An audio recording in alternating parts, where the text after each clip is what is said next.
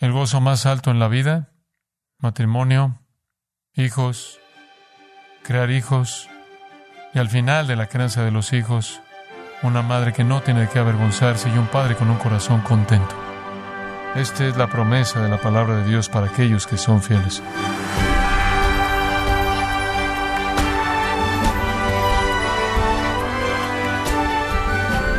Estamos muy agradecidos por su tiempo y sintonía en gracia a vosotros con el pastor John MacArthur.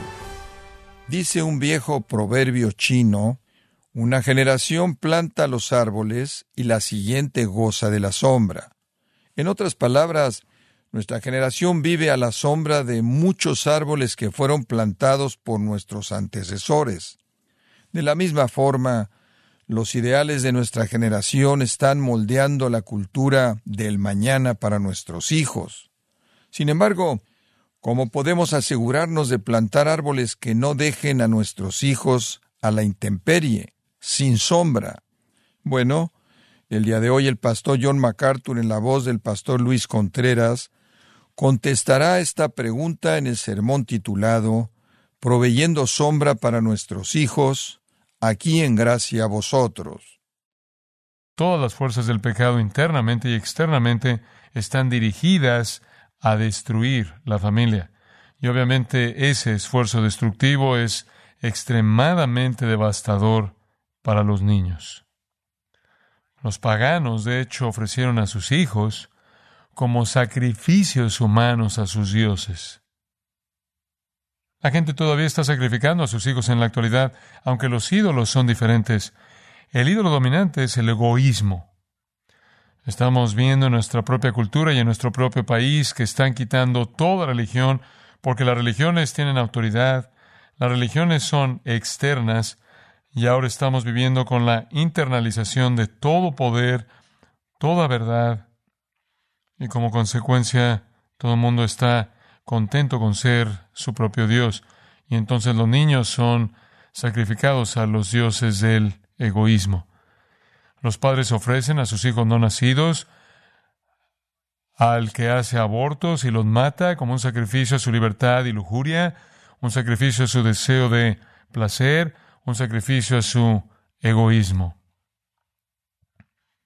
Los padres sacrifican a sus hijos nacidos a los fuegos de la educación secular y el Dios del conocimiento humano y la insensatez para que sus hijos puedan profesar ser sabios mientras que son necios impíos, así como sus maestros. Los padres sacrifican a sus hijos a los sacerdotes del entretenimiento inmoral, a los dioses de la perversión que están seduciendo a la juventud indefensa, a la oscuridad y muerte de la homosexualidad, el transgénero, la pornografía. Los padres ofrecen a sus hijos a los mentirosos que los controlan y abusan de ellos mediante los medios de comunicación que son los agentes, los sumos sacerdotes de la corrupción del alma. Los padres ofrecen a sus hijos a los feministas, los beta masculinos, la justicia social, los mentirosos, los racistas, los engañadores, como un sacrificio a los dioses de la aceptación popular.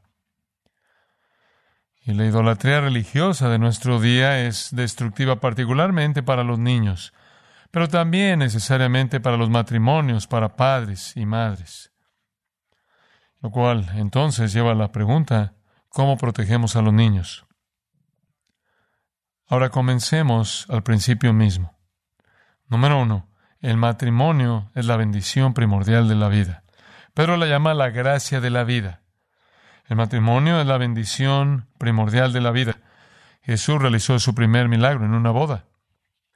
En Efesios capítulo 5, la relación entre un marido y una mujer es un retrato de la relación de Cristo con su iglesia. El matrimonio es la bendición primordial de la vida. La segunda cosa que decir, los hijos son una bendición. Los hijos son una bendición en Ruth, capítulo 4, versículo 13. Vos, pues, tomó a Ruth, y ella fue su mujer y se llegó a ella, y Jehová le dio que concibiese y diese a luz un hijo. Toda concepción, todo hijo es una creación de Dios. Y las mujeres decían a Noemí, Loado sea Jehová, que hizo que no te faltase hoy pariente, o redentor. Ese niño era un redentor, redimiendo a la madre de la esterilidad, el cual será restaurador de tu alma y sustentará tu vejez. Eso se está volviendo particularmente importante para mí. Tener hijos que están a punto de tener que cuidar de mí. Qué bendición son los hijos. Es incomprensible. No hay palabras para describir cuánto amo a mis hijos y nietos y bisnietos. Ellos son mi vida. Salmo 115, versículo 14. Esto está llamando a bendición. Aumentará Jehová bendición sobre vosotros, sobre vosotros y sobre vuestros hijos. Benditos vosotros de Jehová, que hizo los cielos y la tierra. Que el Señor derrame bendición generacional sobre usted y sus hijos. Y Salmo 127, versículos 3 al 5. He aquí herencia de Jehová son los hijos cosa de estima el fruto del vientre. Como saetas en mano del valiente, así son los hijos sabidos en la juventud. Bienaventurado el hombre que llenó su aljaba de ellos. No será avergonzado cuando hablara con los enemigos en la puerta. Los hijos son un regalo del Señor. Esta cultura parece pensar que los hijos están interfiriendo con los planes de los adultos pero desde la perspectiva de Dios son una bendición celestial. Entonces, el matrimonio es la bendición primordial de la vida, los hijos son una bendición. La tercera cosa que quiero establecer como un cimiento es que la crianza de los hijos es una bendición. La crianza de los hijos es una bendición. Es una bendición crear hijos porque si los hijos no son creados apropiadamente, son un problema. Y nadie es bendecido de manera particular. Criar hijos es una bendición.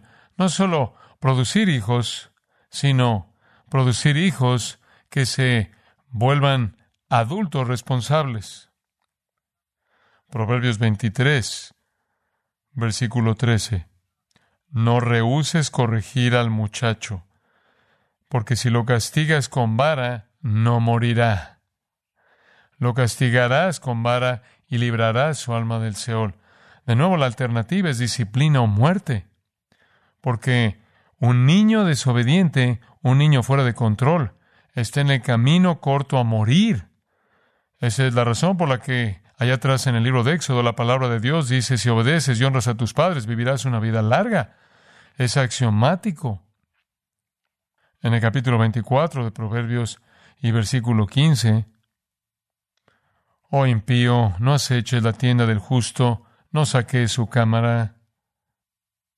Eso es algo tan interesante. El hogar es como un castillo por ser conquistado por los impíos. La protección de usted de ese dominio es crítica. Un texto más, allá en el capítulo 29 y versículo 15. La vara y la corrección dan sabiduría, mas el muchacho consentido avergonzará a su madre. ¿Entendió eso? Eso realmente no es difícil de entender. Un muchacho consentido avergonzará a su madre. Porque el camino de un hijo es qué? Necio, ignorante, ingenuo. Como padre, usted tiene que entender que usted es una fuerza dominante. Y Dios diseñó que usted sea la fuerza dominante y la influencia dominante. Y usted tiene que minimizar todas las demás influencias que están compitiendo. Influencias del mundo, amigos, escuela, medios de comunicación. Y en esta cultura usted tiene que pelear por el dominio que usted tiene en su influencia. Como vimos atrás en Deuteronomio 6, usted debe enseñar a sus hijos diligentemente a amar al Señor su Dios con todo su corazón, alma, mente y fuerza. Este es el llamado que usted tiene. Y la crianza de hijos es una bendición. Ser buenos padres no solo es una bendición para una madre, eliminando la vergüenza, no solo una bendición para un padre, haciendo que su corazón esté contento, sino una bendición para el resto de la gente que tiene que tratar con sus hijos.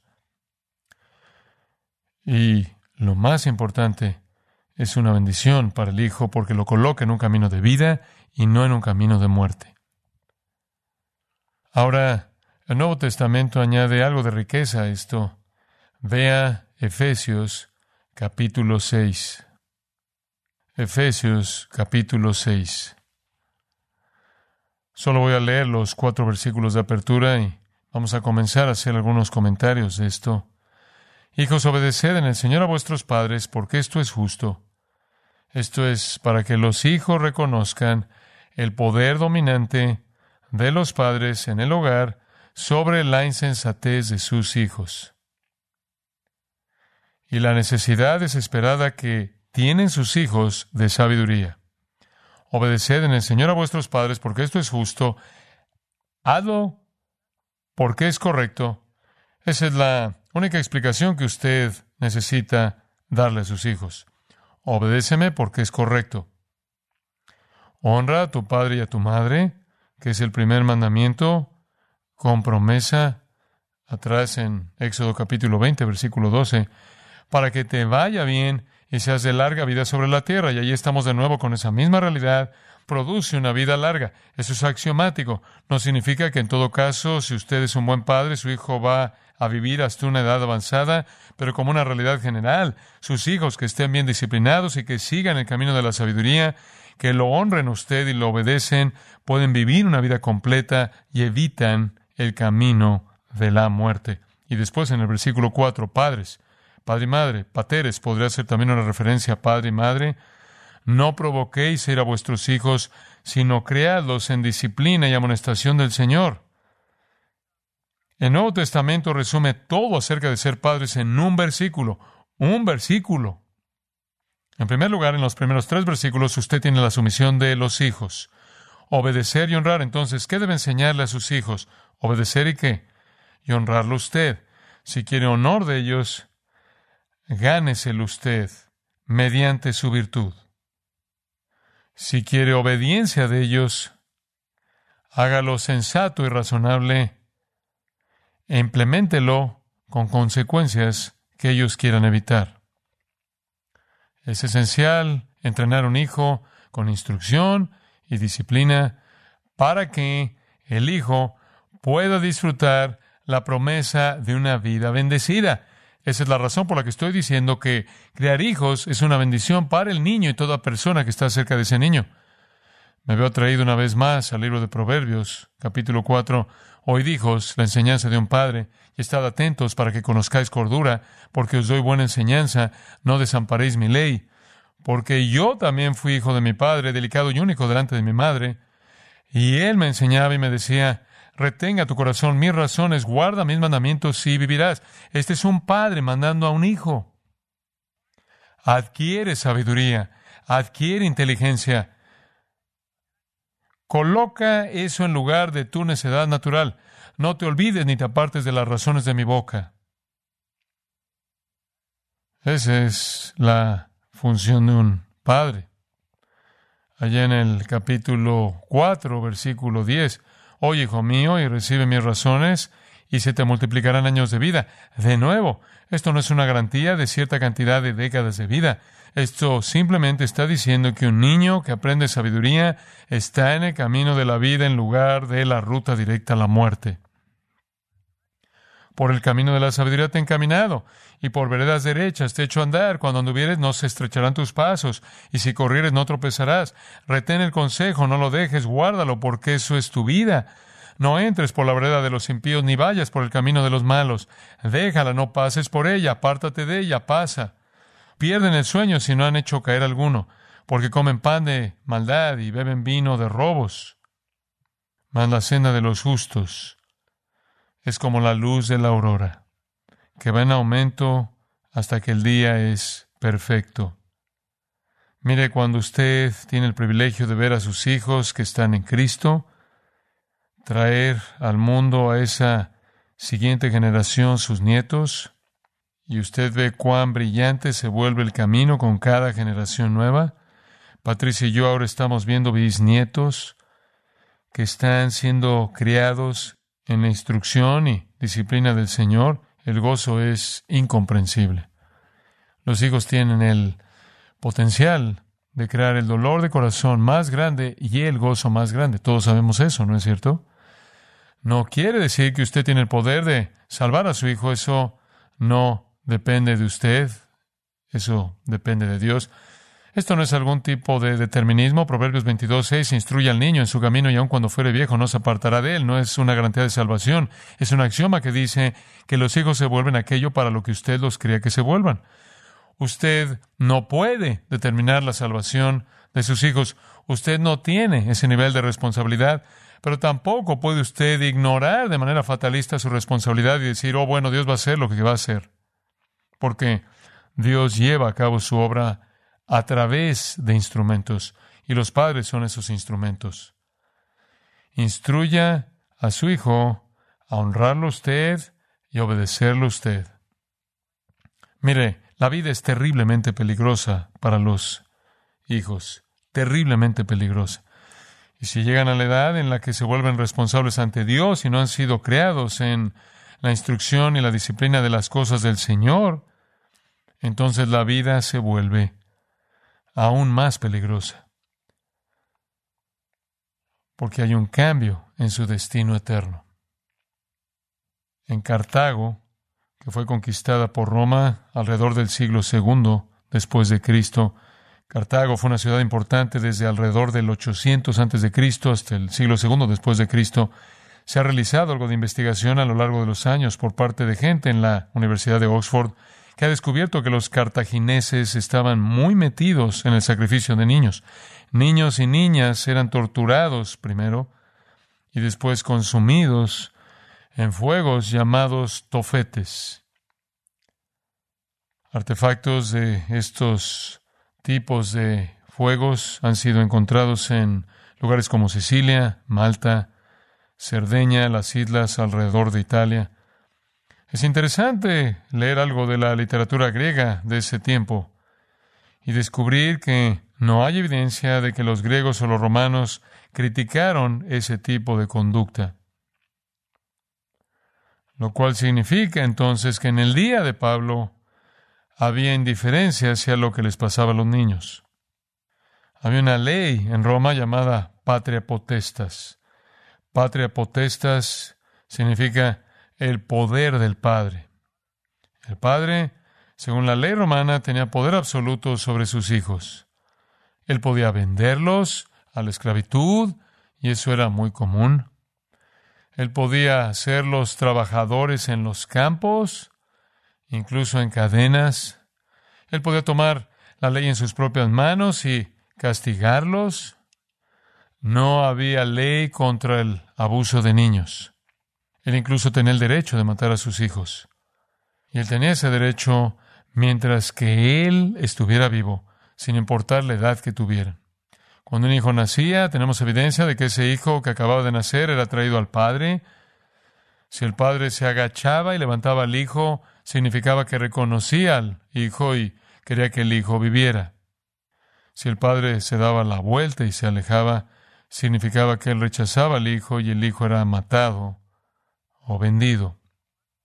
Los hijos rechazados simplemente eran llevados al foro romano y los dejaban solos y eran recogidos en la noche por personas que los hacían esclavos o los usaban para llenar las casas de prostitutas en Roma. Séneca, el escritor romano famoso, dijo, cito, matamos un buey feroz, estrangulamos a un perro loco, le metemos el cuchillo al ganado enfermo, y a los niños que nacen débiles y deformados los ahogamos. De nuevo, un lugar muy peligroso para los niños. Y lo que el Señor pide de nosotros como padres está resumido en ese versículo, el versículo que les dejé hace un momento, versículo 4, Efesios 6. No provoquéis a ir a vuestros hijos, sino creadlos en disciplina y amonestación del Señor. Hay mucho ahí y quiero ser cuidadoso para ayudarle a entender lo que eso significa, pero permítame quizás darle algunas pistas en qué pensar. Un padre lo resume así. Si estuviera empezando otra vez mi crianza de hijos, esto es lo que haría.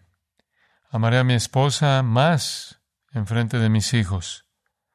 Me reiría más de mis hijos, de nuestros errores. Escucharía más, incluso al hijo más pequeño. Sería más honesto acerca de mis propias debilidades, nunca pretendiendo la perfección. Oraría diferente por mi familia. En lugar de enfocarme en ellos, me enfocaría en mí. Haría más cosas juntos con mis hijos. Alentaría más.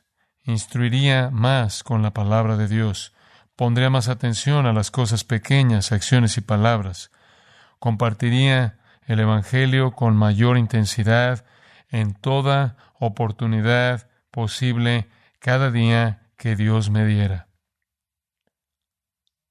Hay algo de sabiduría en eso, ¿no es cierto? Son pecadores pequeños cuando llegan, adorables, pero pecaminosos.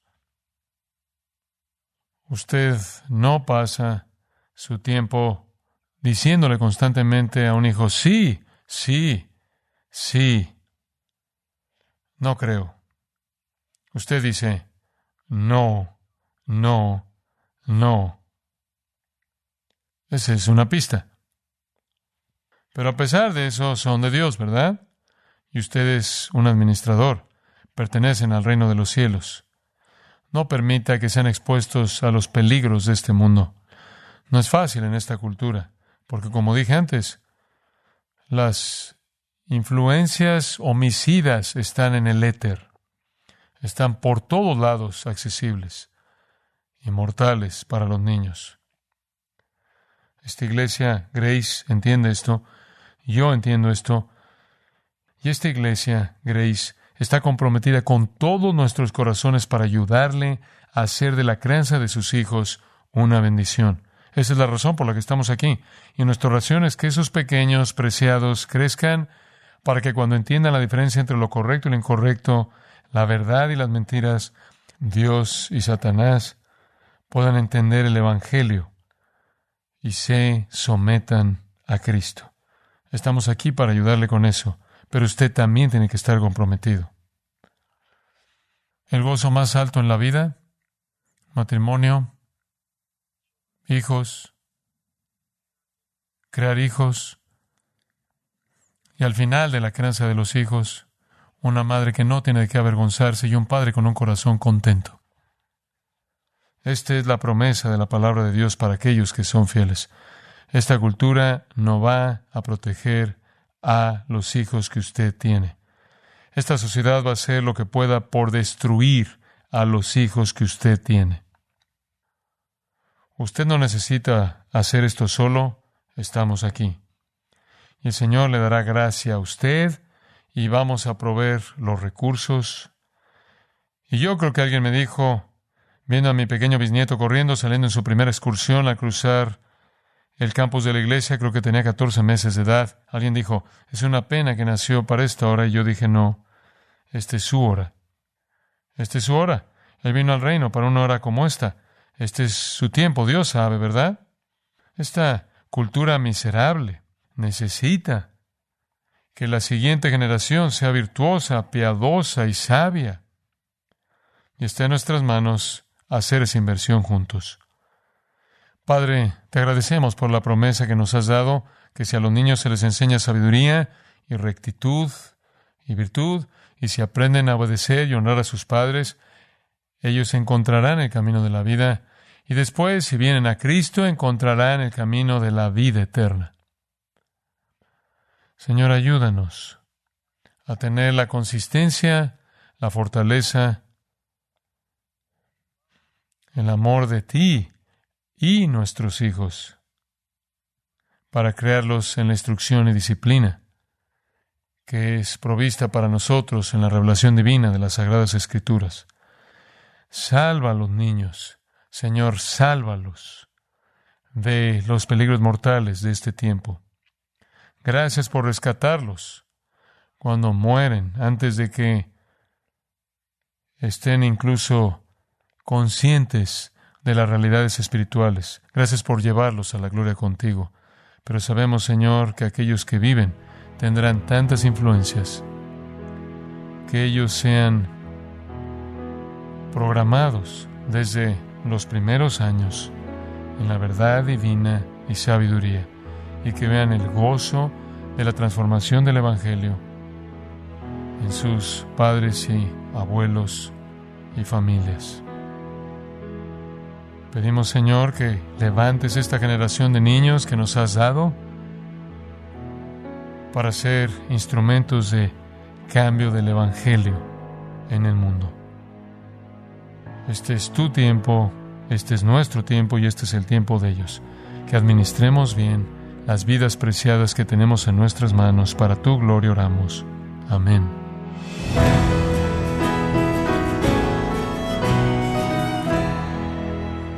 John MacArthur nos enseñó que debemos estar comprometidos con instruir a los niños con la palabra de Dios si queremos afectar positivamente su futuro. Nos encontramos en el sermón titulado Proveyendo sombra para nuestros hijos, en gracia a vosotros. Estimado oyente, quiero recomendarle el libro Cómo ser padres cristianos exitosos, en donde John MacArthur expone principios bíblicos para la crianza de los hijos, empleados a lo largo de la historia por familias piadosas. Adquiéralo en gracia.org o en su librería cristiana más cercana. Y le recuerdo que puede escuchar y descargar este sermón, así como todos aquellos que he escuchado en días, semanas o meses anteriores, animándole a leer artículos relevantes en nuestra sección de blogs, ambos en gracia.org. Si tiene alguna pregunta o desea conocer más de nuestro ministerio, como son todos los libros del pastor John MacArthur en español, o los sermones en CD que también usted puede adquirir, escríbanos y por favor mencione la estación de radio por medio de la cual usted nos escucha en gracia a vosotros. Es importante conocer no solo el país y ciudad de donde usted nos escucha, sino también la radio. Para quienes contactan nuestro ministerio por primera vez, pueden solicitar una copia del mensaje de promoción sin costo alguno, un mensaje por oyente únicamente. Si usted vive en los Estados Unidos o Puerto Rico, escríbanos a Gracia Vosotros, P.O. Box 4000, Panorama City, California, 91412.